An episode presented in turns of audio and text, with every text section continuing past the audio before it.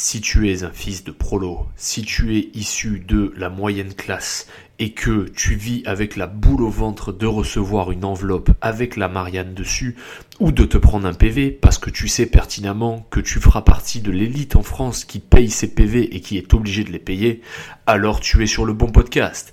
Et aujourd'hui, on va pouvoir parler d'un sujet très clivant, on va pouvoir parler de la PNJtude. Allez, jingle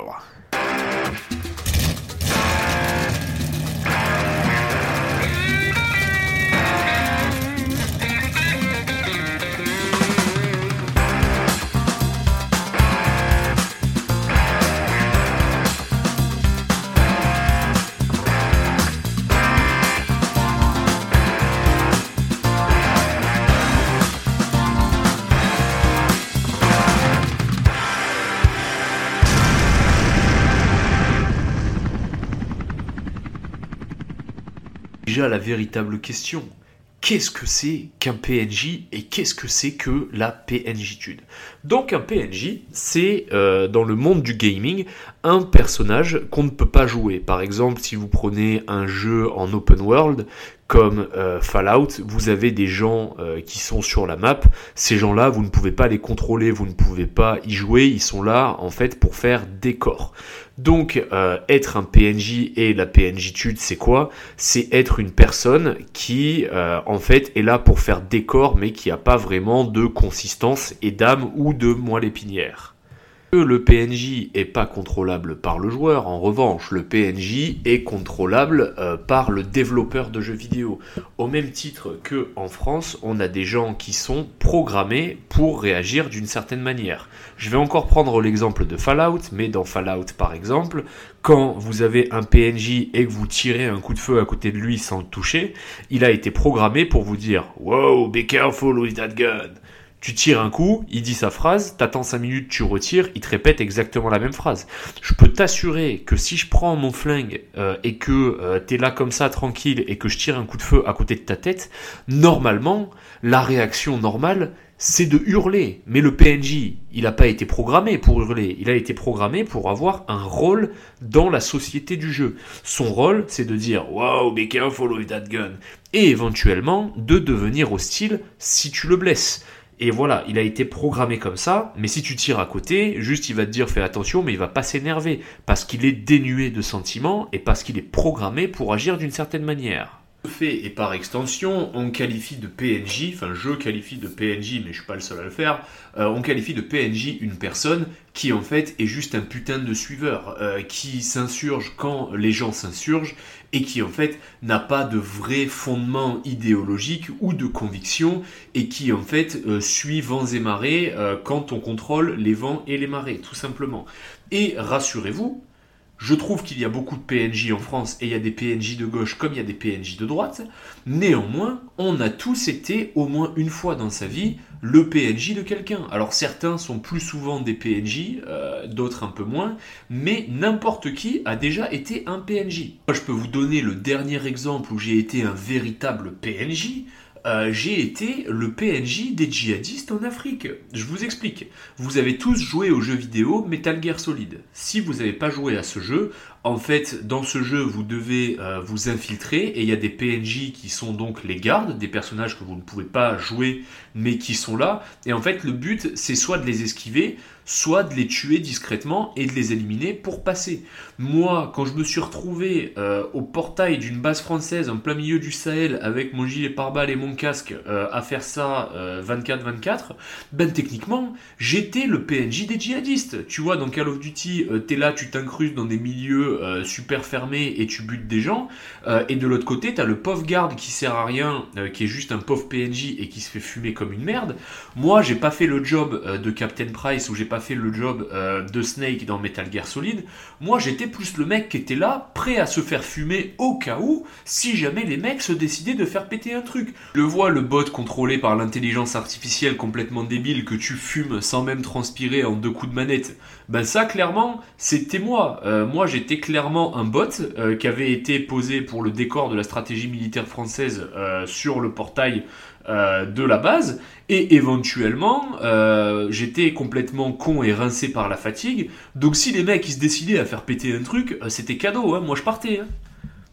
Moi, à la base, j'ai rejoint l'infanterie en pensant que j'allais être un action man à la Call of Duty. Au final, je me suis très vite rendu compte que j'étais le bot. Bon, c'est pas grave, je l'ai accepté, ça a construit mon caractère, ça faisait partie du jeu, ça faisait partie de la mission, c'était comme ça mais c'était la fois où j'ai le plus été un PNJ de ma vie. Mais il y a d'autres moments où j'ai été un PNJ de manière beaucoup plus modérée. Une autre fois où j'ai été un PNJ modéré, euh, c'était toujours à l'armée, mais c'est quand il y a eu euh, l'histoire de faire les vaccins du Covid, je me suis dit, oh pauvre, de toute façon j'en ai déjà fait 12 avec l'armée, un de plus, un de moins, je m'en bats les couilles, allez, et donc je me suis fait vacciner. Si demain euh, c'était une erreur et que je venais à avoir une troisième testicule qui pousse ou euh, une bite qui me gonfle sur le front, bon ben c'est pour ma gueule, euh, j'ai été sanctionné par Dieu pour avoir été un PNJ. Et à la fin de la journée, c'est exactement là où je veux en venir. Être un PNJ n'a jamais été profitable pour qui que ce soit. Dans la confession, j'ai aussi été un PNJ d'une meuf euh, en 2021, je pense. Ouais, c'est ça, 2021. Je vous pose la situation, je sortais avec une fit girl qui faisait des TikTok de fitness, bref. C'était une meuf qui était très très belle. Moi, j'étais un pur PNJ et en fait, vu que j'étais en pleine reconversion de l'armée et qu'elle était bonne et que je voulais continuer euh, de la sauter, forcément, j'ai fait beaucoup de concessions. Et cette meuf était imbuvable, mais je l'ai tolérée beaucoup trop longtemps. Et d'ailleurs, à partir du moment où j'ai commencé à péter des câbles et arrêter d'être un PNJ et euh, lui laisser faire des caprices, bizarrement, c'est les moments où elle a été les plus dociles. Et puis au bout d'un moment, j'ai dit, mais en fait, qu'est-ce que je fais avec cette gonzesse?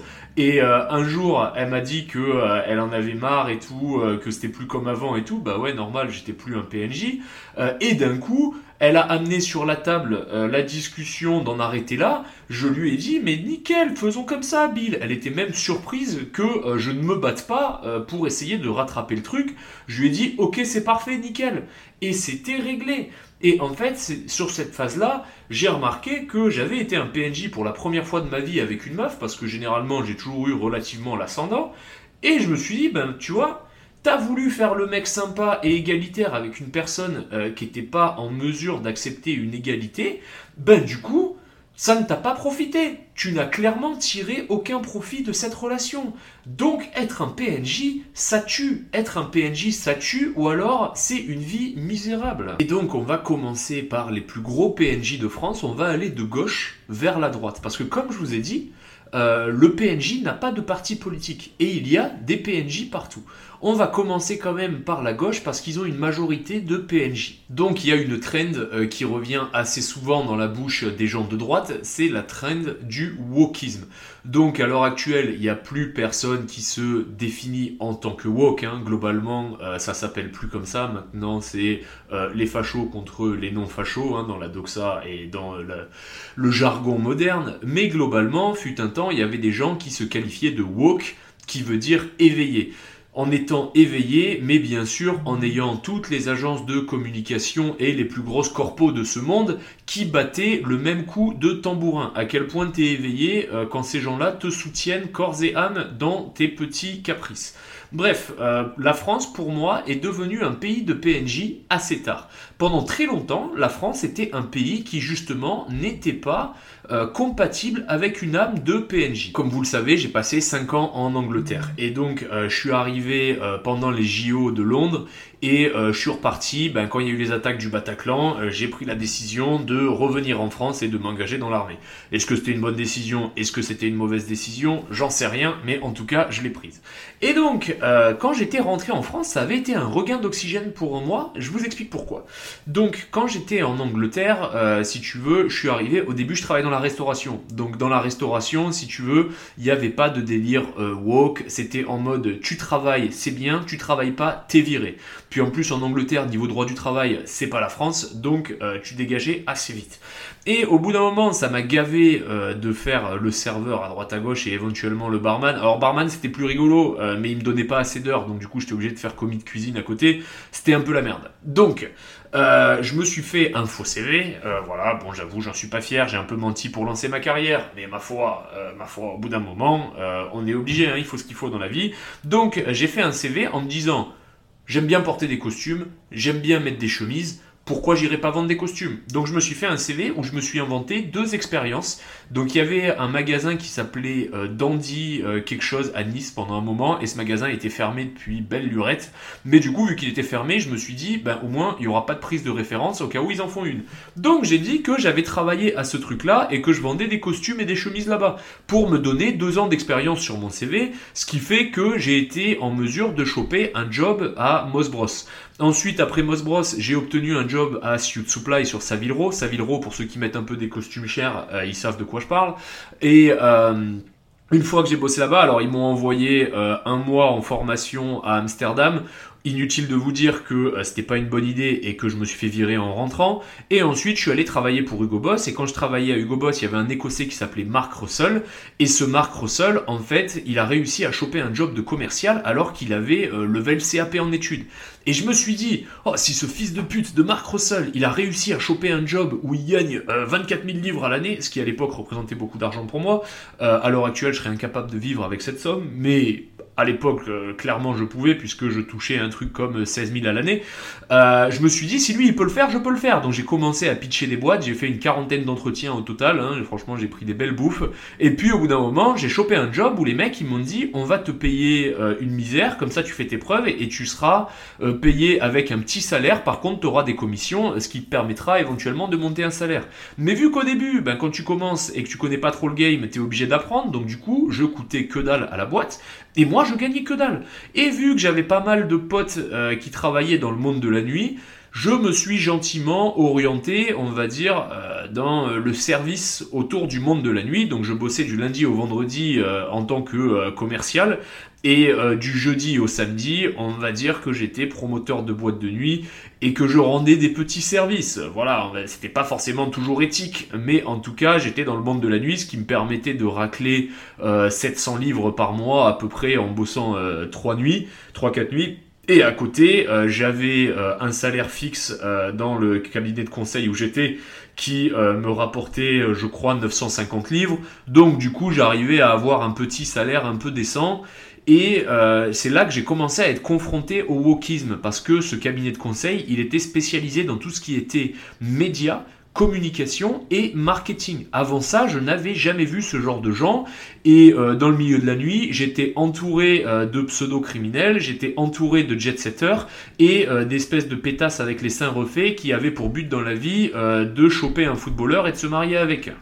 D'ailleurs, ces meufs-là qu'on surnommé les Fuck Me Pumps, c'est une chanson de Amy Winehouse euh, qui est, que je vous invite à écouter. les paroles sont très marrantes. C'était une bonne artiste, Amy Winehouse. Bon, elle était un peu trop dans la cam.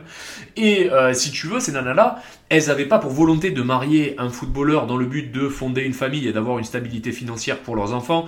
Elles avaient surtout pour ambition de marier un de ces mecs-là de manière à s'acheter euh, la dernière robe de chez Versace ou le dernier sac un peu stylé de chez Chanel. Voilà, c'était clairement elle aussi des PNJ, euh, mais des PNJ sexuels. Bref. Elles rendaient bien service parce que quand elles n'avaient pas réussi à sucer un footballeur, bon, tu pouvais toujours les tambouriner pour atténuer la douleur de ne pas avoir trouvé l'âme sœur ce soir-là. Donc c'était pas mal, surtout que moi à la base, euh, être promoteur, enfin être dans le milieu euh, du service du monde de la nuit, ça me permettait de faire la fête pour pas un rond. Parce que bon, j'étais venu en Angleterre, pas pour enfiler les perles, euh, mais plutôt euh, pour enfiler euh, des anglo-saxonnes. Donc j'étais face à de plus en plus de thématiques woke, d'inclusion, de d'ethnomasochisme et tout ce que tu veux, en veux-tu, en voilà, de surtolérance poussée à l'outrance. Et donc, euh, ça a commencé à devenir pesant, ça a commencé à devenir chiant. Euh, si tu veux, ma troisième euh, année en Angleterre, il y avait des trucs que tu pouvais plus dire, il y avait des trucs qui étaient un peu chiants, il y avait des côtés d'autoflagellation qui commençaient à apparaître, c'était compliqué. Quand je suis parti d'Angleterre, si tu veux, c'était devenu un stade où les féministes elles manifestaient dans la rue pour lutter contre le porno parce que le porno sexualisait les femmes. Ces mêmes féministes qui à l'heure actuelle ont des OnlyFans. Hein. Il y avait tout un tas de trucs un peu foireux, notamment il y avait ce qu'on appelait la charia police dans le nord-est de Londres. En gros, c'était des musulmans qui avaient décidé de créer leur propre police des mœurs euh, en ville, bon, éventuellement, ça a été réprimandé par euh, la Metropolitan Police. Mais si tu veux, c'était en train de devenir une putain de décharge à ciel ouvert. Donc quand il y a eu le Bataclan, moi j'ai vu ça comme un signe de Dieu qui m'a dit, fiston, euh, là t'es sur le territoire de la perdition, regarde, tu fais n'importe quoi de ta vie, tu sors, tu bois, tu baisses des meufs avec des faux nichons sans saveur, ce pays il est rempli de PNJ, casse-toi, rentre chez les tiens, euh, va défendre les tiens, ils se sont fait attaquer euh, par les terroristes, là euh, c'est le moment d'aller faire quelque chose pour le pays qui t'a donné la sécurité sociale, qui t'a donné l'éducation nationale, même si c'était pas forcément une putain de sinécure, vas-y fais quelque chose. Donc je me suis dit, ok Dieu c'est un signe, je redescends. Quand je suis arrivé en France, c'était le putain de soulagement, parce que ma mère maintenant, elle vivait à Auribeau-sur-Siagne, alors pour ceux qui connaissent pas le 06, Auribeau-sur-Siagne, c'est dans l'arrière-pays canois et grassois, donc autant te dire que là-bas, euh, les thématiques euh, d'inclusivité et euh, de wokiste, ça va 5 minutes, mais ça n'existe absolument pas. Le politiquement correct, ils connaissent pas. clairement, là-bas, t'es un mec qui t'appelle Ahmed, bon, ben t'arrives, il y a tout le monde qui va te faire des blagues sur les Arabes. tu t'appelles Salomon, il y a tout le monde qui va te faire des blagues sur les Juifs. Tu t'appelles Xi Jinping, bon, il y a tout le monde qui va te faire des blagues sur les Shintok. Enfin, tu vois, là, on n'était pas encore dans l'autoflagellation. On était chez les ploucs, certes, mais c'était les ploucs sympas. Et donc, euh, ma mère, elle s'était euh, mis avec un mec, donc euh, mon beau-père, et lui, c'était un type qui était maréchal ferrant et qui construisait sa baraque de ses propres mains.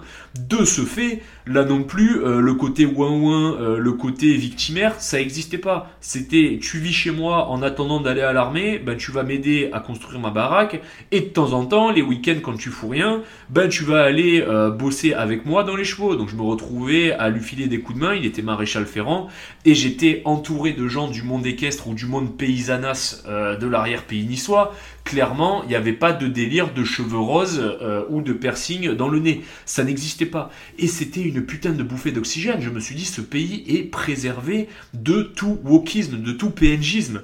Et en fait, y a, on était à un stade où on était tellement anti-PNJ en France que quand il y a un mec blanc qui est arrivé sur un plateau télé pour dire je ne suis pas un homme monsieur, je suis non-binaire, et que cinq minutes après le mec il a dit je suis pas blanc, je suis libanais, il y a toute la France qui s'est foutu de sa gueule. Même les gens des grandes villes, ils ont dit mais c'est quoi ce guignolo? C'était donc en le dernier bastion de la raison. C'était absolument génial parce qu'à Amsterdam, ils étaient pleins d'espèces de gros sacs à merde de saltimbanques dégueulasses avec les cheveux roses. En Angleterre, ça commençait à partir en couille avec les délires de Karen euh, qui sont insurgés toutes les 5 minutes.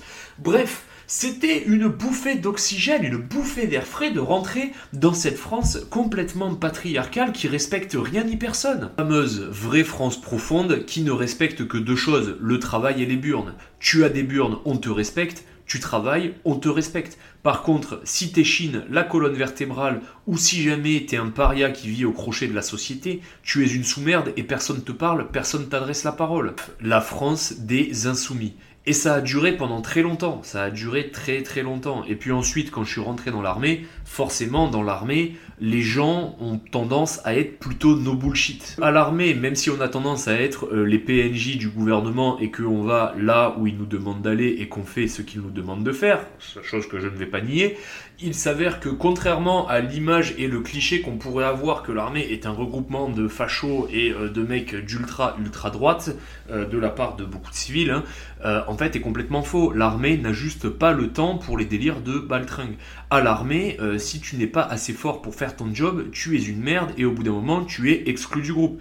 À l'armée, si tu commences à faire des délires de couleur de peau, on va vite te dire en fait ferme ta gueule, c'est pas une histoire de couleur de peau, c'est une histoire de grade que tu sois première classe blanc ou première classe noire, tu seras traité pareil, c'est-à-dire comme un noir. Alors que si tu es euh, sergent noir et que euh, en face de toi tu as un caporal blanc, ben, tu vas lui dire exactement ce qu'il va faire et le caporal blanc va devoir bien fermer sa gueule et faire ce que tu veux. Voilà, c'est la vie, c'est comme ça, c'est l'armée, pas le temps pour les chouineuses. Un petit parallèle avec ce que je viens juste de dire. Euh, donc quand j'étais à l'armée, un jour il y a un Martiniquais qui m'a expliqué à l'armée, pas de racisme, à l'armée, tout le monde est traité comme un négro, mec. Et j'ai trouvé que cette phrase était géniale parce que putain, c'est tellement vrai. Euh, au plus bas t'es sur l'échelle, au moins ta vie a de la valeur et au plus tu dois obéir. Tout le monde est un Dobby et à l'armée, tu es toujours le Dobby de quelqu'un. Que tu sois sergent, tu seras le Dobby du lieutenant. Si jamais, euh, et voire même le Dobby du caporal-chef, alors ça c'est encore un truc un peu spécifique. Euh, si t'es un lieutenant, tu seras le Dobby du capitaine. Si t'es un capitaine, t'es le Dobby du chef de corps. Et si t'es un chef de corps, euh, t'es le Dobby du général. Et si t'es général, t'es le Dobby du président de la République. Bon, voilà. Si tu veux, j'étais préservé du, du wokisme et de l'hérésie mentale euh, qui court en ce moment en 2023 en France. Et j'étais très à l'aise, j'étais très bien dans cet environnement absolument pas inclusif. Moi, ça me va très bien, je suis un mec euh, qui favorise la méritocratie et la gagne.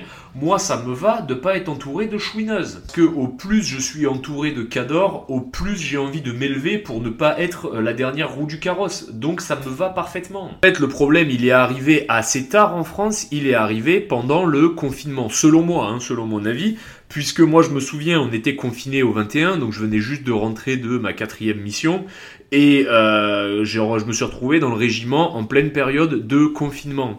Et donc, quand les gens ont été confinés, il s'est passé un truc pendant le confinement, c'était euh, George Floyd qui se fait buter euh, par les flics. Bon, euh, l'intervention, elle est ce qu'elle est. Le mec, le George Floyd, il est ce qu'il est. qui a raison, qui a tort? Alors ça, mec, je suis pas qualifié pour te le dire.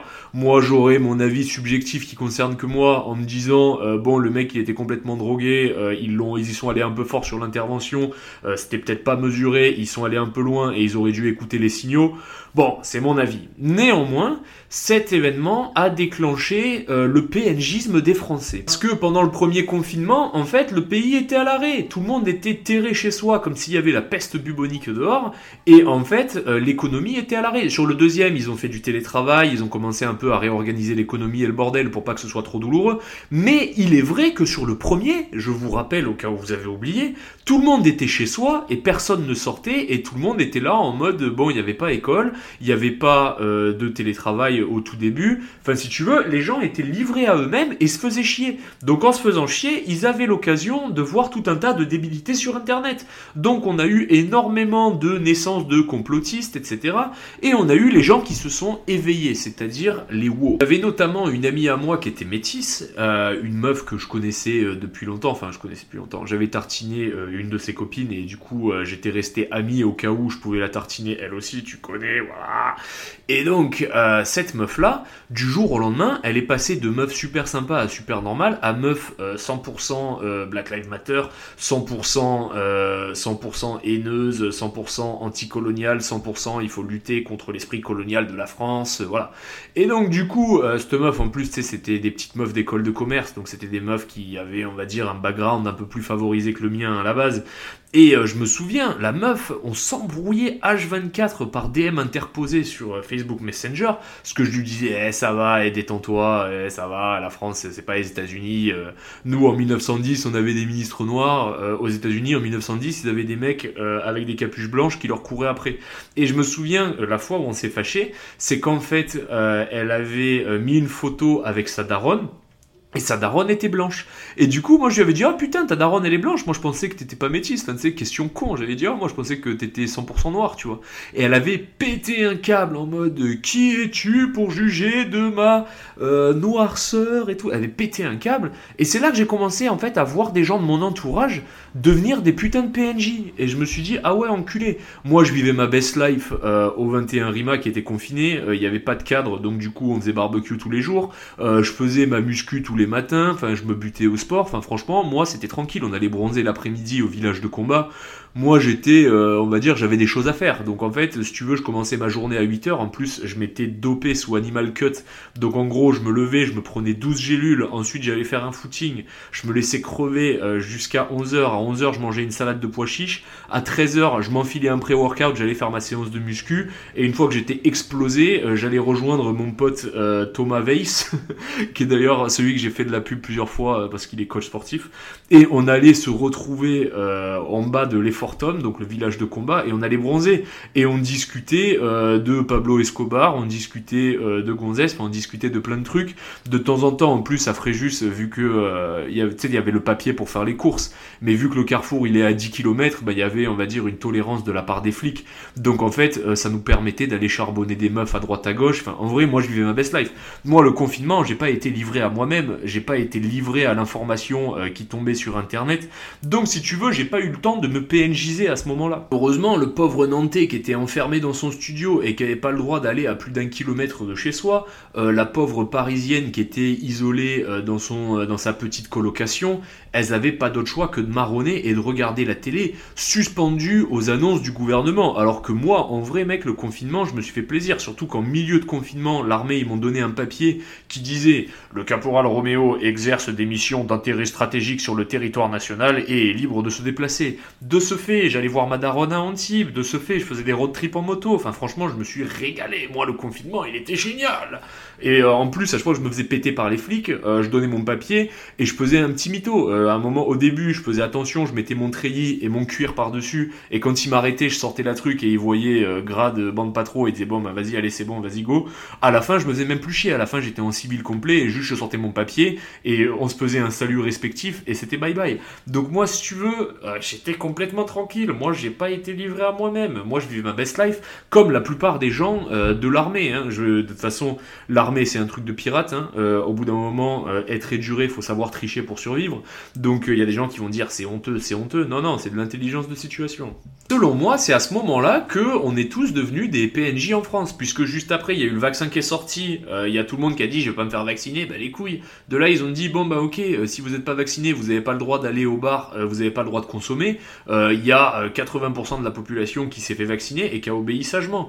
Après, à partir de là, en fait, si tu veux, c'est devenu la PNJtude complet. À partir du moment où il y avait un scandale dans le monde, tout le monde allait manifester parce que on leur disait de s'insurger. Je vais prendre l'exemple, je vais prendre plusieurs exemples, hein, mais euh, l'exemple euh, du conflit israélo-palestinien, si euh, tu as un avis qui est construit sur le sujet, que tu as recherché ton sujet, que tu connais l'histoire des mille dernières années sur ce bout de terre, si tu choisis un camp, pour moi, tu as tous les droits de le faire puisque tu t'es éduqué et que tu n'as pas truandé l'histoire et que tu regardes ça de manière objective, normalement. Euh, donc peu importe que tu sois euh, du camp de la Palestine libre ou euh, du camp d'Israël, j'ai envie de te dire, si vraiment tu as recherché ton sujet, tu es légitime. En revanche, si tu es outré juste parce que tout le monde est outré, mais que tu en as strictement rien à foutre quand la Syrie défonce des quartiers entiers, si tu en as rien à foutre quand les Philippines ont un petit problème de radicaux islamistes et qui décident de raser des villes dans le nord du pays, si tu en as rien à foutre que pendant la guerre du Tigré, il y a eu 800 000 morts en deux ans, mais que tu en as juste quelque chose à branler parce que là il y a tout le monde qui en parle, au même titre que avant ça tu avais mis un carré bleu pour les Ouïghours euh, parce que euh, la Chine faisait des camps euh, de concentration pour les musulmans là-bas, et que tu as vite oublié dès qu'il y a eu l'Ukraine, et puis quand il y a eu l'Ukraine, tu as été animé 5 minutes et puis ensuite derrière euh, il y a eu le conflit au Moyen-Orient et tu t'es orienté dessus, tu n'es ni plus ni moins qu'un PNJ. Si à l'heure actuelle euh, tu penses euh, défendre le côté de la Palestine mais qu'on te demande ce qu'il y avait sur cette terre en 1920 et qu'est-ce qui se passait et que tu n'es pas en mesure de répondre, tu es juste un PNJ et tu t'es rangé du côté où on t'a dit de te ranger. Demain si jamais il venait à y avoir un conflit ou un autre événement assez gravissime et que on venait à tous s'insurger sur cet événement là, tu oublierais très vite le camp que tu soutiens aujourd'hui. Toutes les stories que tu as mis sur Instagram euh, pour en parler ou les vidéos que tu as partagées n'auraient plus aucun sens et désormais tu partagerais les vidéos et euh, les infos autour de l'événement qui vient de se produire. C'est un classique, c'est un classique PNJ et il y en a beaucoup en France. Et à savoir que ta position sociétale euh, ne change rien, tu peux être un PNJ très haut placé dans le monde. Je vais prendre l'exemple du gamin qui s'est fait fumer à Pour son refus d'obtempérer, le gouvernement était face à deux solutions. Soit il réagissait à l'émotion et il disait que c'était inacceptable et qu'il fallait condamner dans l'espoir de pouvoir apaiser euh, certaines personnes qui étaient énervées vis-à-vis de cette situation ou qui s'identifiaient à la victime. Ou alors tu avais le choix de dire, ok, les images nous ont choqués, les images sont très choquantes, néanmoins, il va y avoir une enquête, et on se prononce pas tant que l'enquête n'a pas été faite. Et une fois que l'enquête est finie, au pire, on fait une contre-enquête et après la contre-enquête, on refait une contre-enquête, une contre-contre-enquête pour s'assurer d'avoir la bonne parole, mais pas de conclusion hâtive. On saute pas sur le truc, on condamne pas tout de suite. Pour l'instant, on n'a pas tous les éléments. C'était euh, clairement une décision qui aurait pu être prise. Bon, au final, ils ont préféré euh, dire oui, c'est inacceptable, il faut que le policier soit puni. Puis au final, on s'est mangé deux semaines d'émeute. Euh, il y a eu une réponse policière qui a certes eu un effet, mais très faible au final, ce qui a permis à cet événement de se calmer, c'était seulement que euh, les localités, les gens qui avaient de l'influence en localité ont dit bon maintenant on arrête les conneries. Dans ce cas spécifique, c'était euh, les narcos qui ont dit bon les gars vous êtes bien mignons, mais là maintenant il y a 10 flics au mètre carré, euh, c'est la guerre H24, donc il est grand temps de arrêter les conneries pour que les clients puissent revenir acheter la mâche, acheter le chichon. Voilà, donc maintenant on arrête. Et derrière, il y a tous les PNJ du gouvernement qui se sont félicités en mode waouh la réponse policière a permis, a permis d'endiguer le phénomène des émeutes. Non, ça s'est pas passé comme ça, cousin. Ah, maintenant qu'ils sont tous bien condamnés et qu'ils sont tous montés au rideau euh, pour dire que euh, c'était absolument outrancier, etc.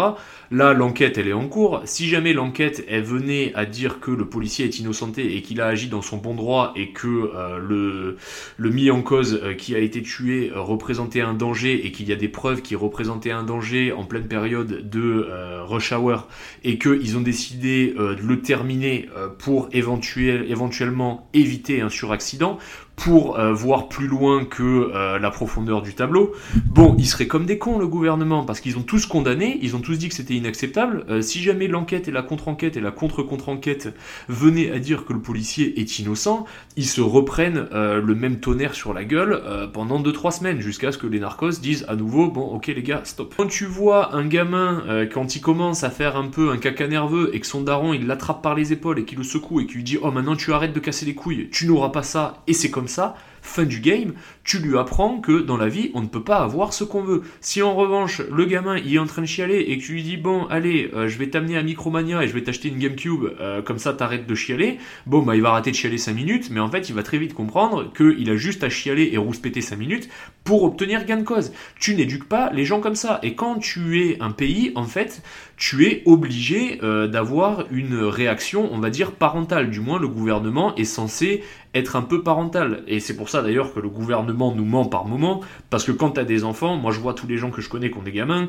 il y a toujours un moment où ils sont obligés de lui mentir, euh, ou euh, de l'embobiner, ou de l'emboucaner. Bon, évidemment, le gouvernement, il nous gère comme ses fils, c'est comme ça.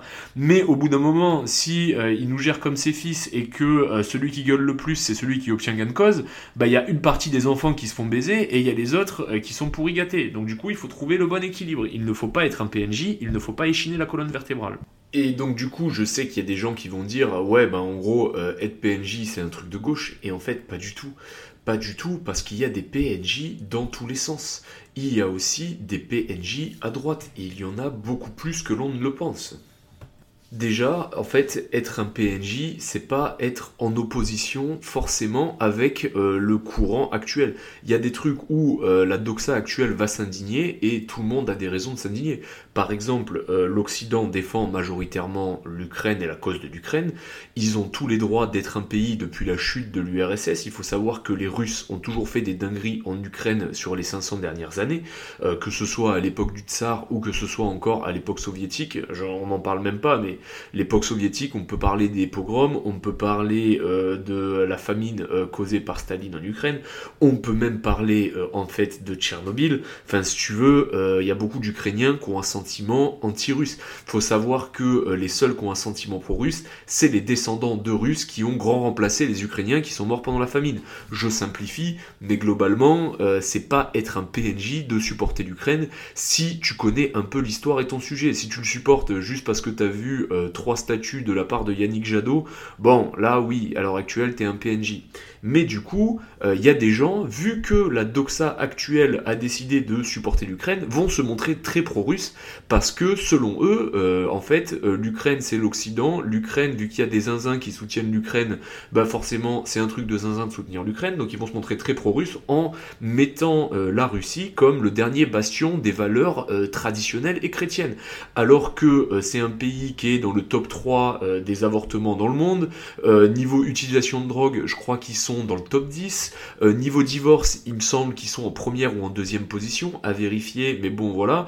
la Russie, c'est aussi le pays où il y a le plus de putes par habitant. Enfin, si tu veux, non, c'est pas le pays des valeurs. C'est un pays où certes il y a une culture orthodoxe. De là à dire que c'est le pays des valeurs, c'est faux et c'est tombé dans la propagande d'influence du Kremlin qui est très bonne et qui est très bien gérée d'ailleurs, euh, juste parce que il euh, y a Vladimir Poutine qui euh, fait des bains de glace pour la Saint-Nicolas et qui va à l'église. Non, c'est pas ça. C'est pas ça. Ça, c'est être un PNJ. D'être opposé pour être opposé, c'est un truc de débile aussi. Devenir chrétien du jour au lendemain et commencer à faire des sermons religieux à tout le monde sur Instagram parce que t'as suivi deux influenceurs d'extrême droite qui te font un peu rêver et que Thaïs Descuffon elle est jolie donc du coup t'as envie d'être comme elle et t'as envie d'être d'accord avec ce qu'elle dit, c'est clairement être un gros PNJ de droite aussi. Euh, il, faut, il faut reconnaître, euh, il y en a énormément. Moi, je vais vous raconter une petite histoire. Donc, avant qu'on découvre le Gentleman Pub et que ça devienne absolument n'importe quoi dans les rues de Paris et que euh, clairement le bar finisse par couler et que ensuite Pierre aille travailler au Madmaker et maintenant ça se passe bien parce que bah, au Madmaker il y a un service de sécurité, voilà.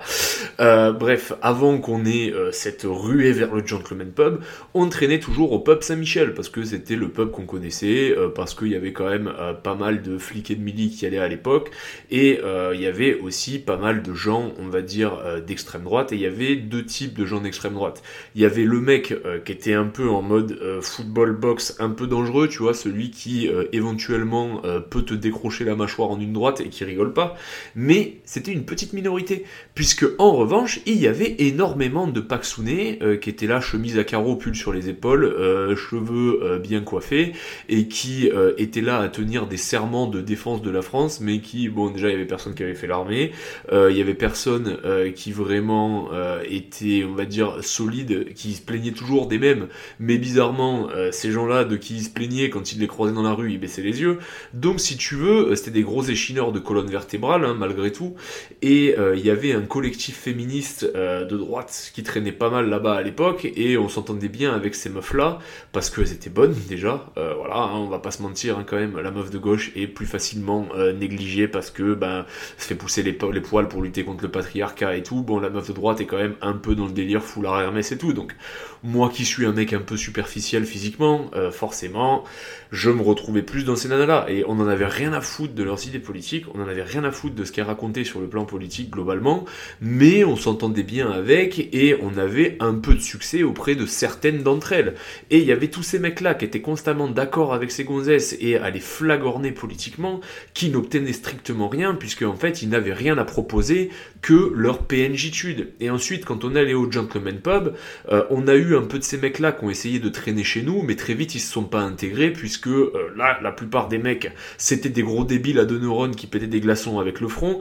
Des meufs qui venaient chez nous, elles venaient spécifiquement pour trouver un mec de cet acabit, pas pour trouver un mec qui met des pulls sur les épaules euh, et euh, qui va à à dépôt de l'amitié de Génération Z. Donc si tu veux, nous, on en avait rien à branler, on avait des meufs, on avait des copains pour se taper dessus devant le Gentleman Pub, et ça se passait très bien. Et donc du coup, on les avait plus. Éventuellement, il y en a deux, trois euh, qui étaient peut-être un peu plus jeunes et qui étaient peut-être pas dans un délire politique comme les autres, et qui sont venus et qui au final, au début, c'était un peu des PNJ, puis à force euh, de se manger des claques et de se mettre des grosses murs et de péter des glaçons avec le front, ils sont un peu sortis de leur zone de confort, et il y en a même quelques-uns d'entre eux, alors pas beaucoup non plus, mais une petite partie, qui, quand ils ont vu l'ambiance qu'il y avait au Gentleman Pub, ils se sont dit wow, euh, mais est-ce que j'irai pas m'engager chez les parachutistes ou les troupes de marine pour retrouver cette ambiance? Alors ils l'ont pas tous fait, il y en a qui ont dit qu'ils avaient envie de le faire, mais qui l'ont toujours pas fait à ce jour, hein, je regarde et je surveille, mais il y en a quand même quelques-uns qui ont fini dans des bons régiments, euh, notamment, euh, je vais pas dire son nom parce que voilà, mais j'ai un de ces mecs-là, un pote à nous, qui avait déjà pour vocation d'aller dans l'armée, bon bah à l'heure actuelle il est dans les forces spéciales, il y en a un autre qui s'est engagé dans un RPIMA, donc voilà, on a des gars qui, euh, par le fait d'être sortis de leur zone de confort et d'avoir trouvé euh, des gros mongoliens euh, ambiance Ovalie dans un bar, sont sortis de leur PNJ et sont devenus des hommes. Donc c'était très, c'est très possible, il est très possible de changer et justement il faut se poser les bonnes questions. La première bonne question c'est à partir de quand je suis un PNJ Puisque comme je vous ai dit, ne pas être un PNJ ça veut pas dire être en contestation avec tout ce qui se passe dans le monde.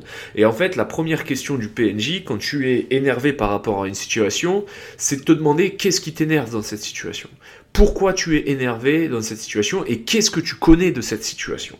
Déjà, une fois que tu as répondu euh, à cette première question, il faut que tu t'en poses une autre. Qui me soutient euh, dans euh, mon, mon, insurrection? Qui me soutient dans ma contestation? Et déjà, tu vas voir un peu la gueule de tes alliés. Donc une fois que tu as vu la gueule de tes alliés, tu es en mesure de te dire est-ce que je suis dans le camp sympa? Si moi demain, je m'insurge pour une cause X ou Y et que je vois que c'est des mecs qui prônent le stalinisme ou le fascisme qui sont d'accord avec moi, je vais me dire, oh pauvre, attends, peut-être que euh, là j'ai un biais cognitif et qu'il va être temps de challenger mon idée. Ce qui nous amène au troisième point.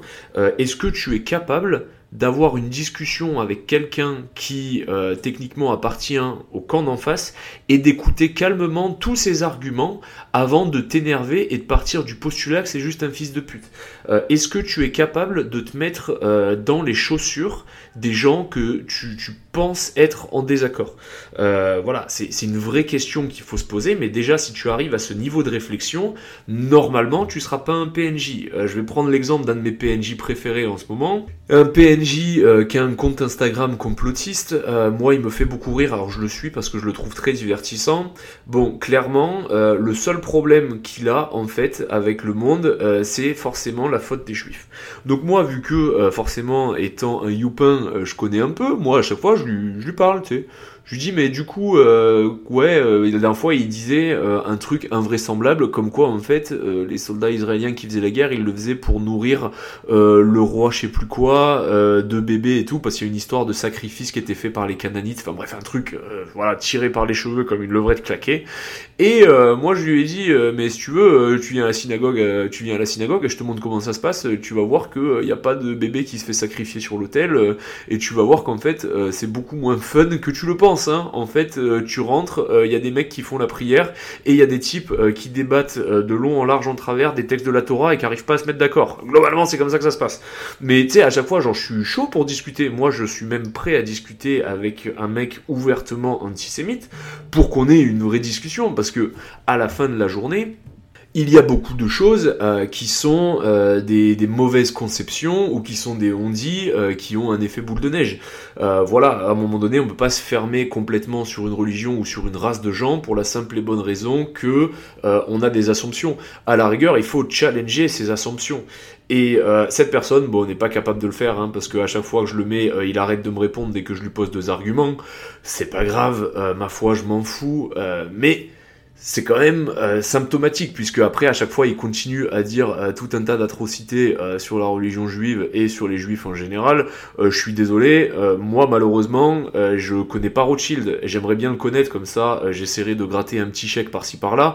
Mais quand j'ai fait ma bar mitzvah, on m'a pas donné le code de la Banque de France et j'ai pas le numéro de Donald Trump à l'issue. donc en fait si tu veux, il va falloir arrêter ce délire de ça y est t'es un youpin, tu contrôles le monde. Il y a plein de youpins qui vivent à Bobigny et qui contrôlent absolument pas le Donc, euh, faut, savoir se challenger. Après, il faut savoir aussi être honnête avec soi-même et connaître euh, ses moyens. Il y a des moments où moi, je sais que je pourrais être amené à être euh, le plus gros PNJ du monde. Je vous donne un exemple.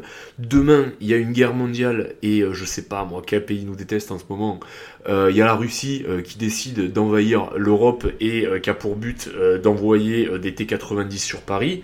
Je vais être le plus gros PNJ du monde. Je vais retourner au CIRFA, je vais leur dire bonjour, c'est encore moi, et euh, je ferai ce que j'ai à faire comme tout bon français qui se respecte, puisque c'est comme ça. Et en vrai, j'ai rien contre les Russes, euh, j'ai pas grand chose contre eux, euh, c'est pas non plus ma culture favorite, euh, je suis vraiment pas un adorateur du communisme, mais à la fin de la journée, le mec russe de moyenne classe, il m'a rien fait, il m'a strictement rien fait.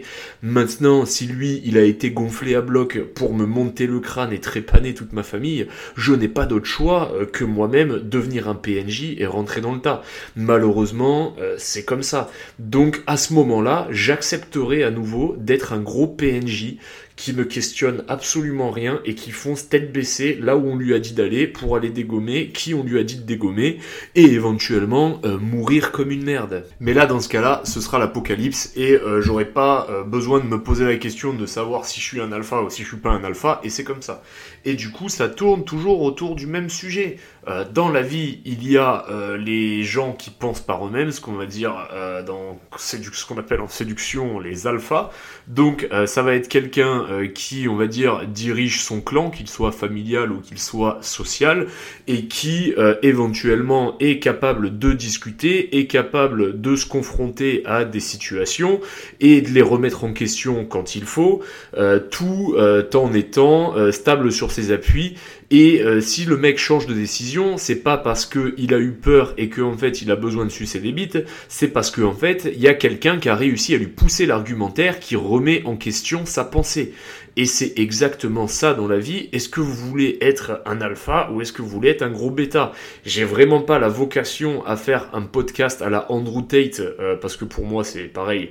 Andrew Tate, euh, c'est un mec qui est un alpha dans son clan à lui, dans le sens où il gère tout un tas de PNJ euh, qui font de la muscu et qui spignolent sur son podcast et sur ses vidéos.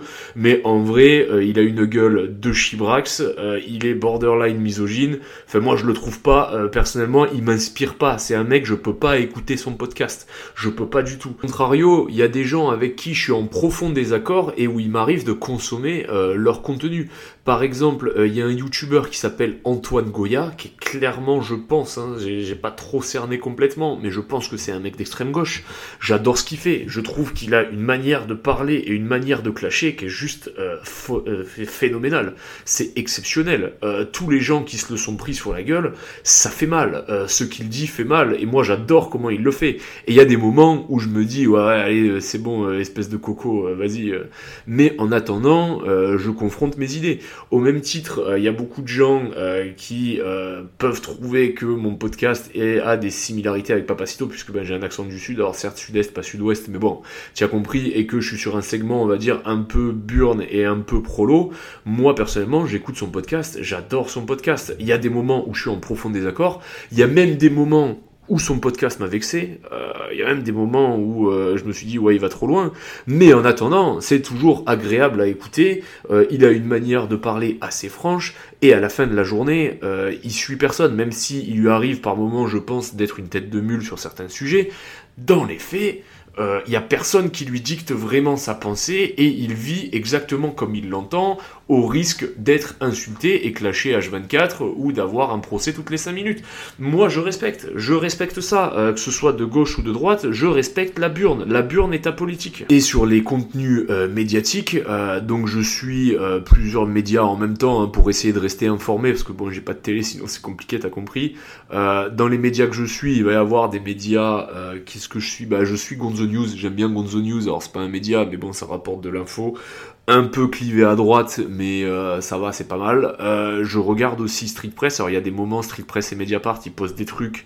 Euh, j'ai envie de leur dire que c'est des putains de vendus et des gros susbaloches. Et il y a d'autres moments où je trouve qu'ils font des enquêtes plutôt approfondies et plutôt intéressantes. Puis après, il y a des gens que je suis et que je déteste ouvertement. Jean-Louis Boyard. Louis Boyard, je peux pas me le blairer. Pour moi, c'est un incapable. C'est un mec qui a jamais travaillé de sa vie et qui a réussi à choper une place au gouvernement et qui sert strictement à rien si ce n'est envenimer et faire du bruit et des TikTok. Mais lui, je le suis juste pour voir un peu c'est quoi leur tendance et essayer quand même de comprendre au cas où j'ai une discussion avec un de ces énergumènes. Mais euh, lui, je le suis pas par plaisir. Euh, je le suis, on va dire, euh, par devoir d'information sur la société, mais clairement, j'y prends aucun plaisir. Mais comme je l'ai dit, sur Street Press, il y a quand même quelques enquêtes qu'ils ont fait qui ont été vachement poussées et qui ont été quand même assez précises. alors certes, par moments, elles dérangent, mais il y a eu quelques moments où c'était honnête. Mediapart pareil. Puis il y a eu d'autres moments où clairement euh, j'ai trouvé que c'était de la malhonnêteté intellectuelle, selon mon avis. Donc encore une fois, je me challenge et je pense que c'est très important dans la vie d'un homme pour ne pas être un PNJ de se challenger et donc d'accepter la réalité, puisque euh, par moment il y a des réalités qui font mal, il y a des réalités qui nous touchent personnellement où on est plus ou moins coupable d'une certaine manière, et euh, par malhonnêteté intellectuelle, euh, on prend une défense bête et con, comme je vous disais, l'exemple du club de foot. Mais malheureusement, il y a des moments où il faut savoir se remettre en question et dire, ok, ben là, le Couz, il a fait de la merde. Là, le poteau, il n'était pas dans les clous. là, ce politicien que d'habitude j'aime bien, il a fait de la merde. Et il y a des gens qui en sont incapables. Et c'est à partir du moment où tu es incapable de faire la part des choses que tu deviens un PNJ. Bref, euh, je sais pas ce que va donner ce podcast. Je pense que j'étais pas structuré. Euh, j'ai vraiment déblatéré dans mon micro comme un idiot.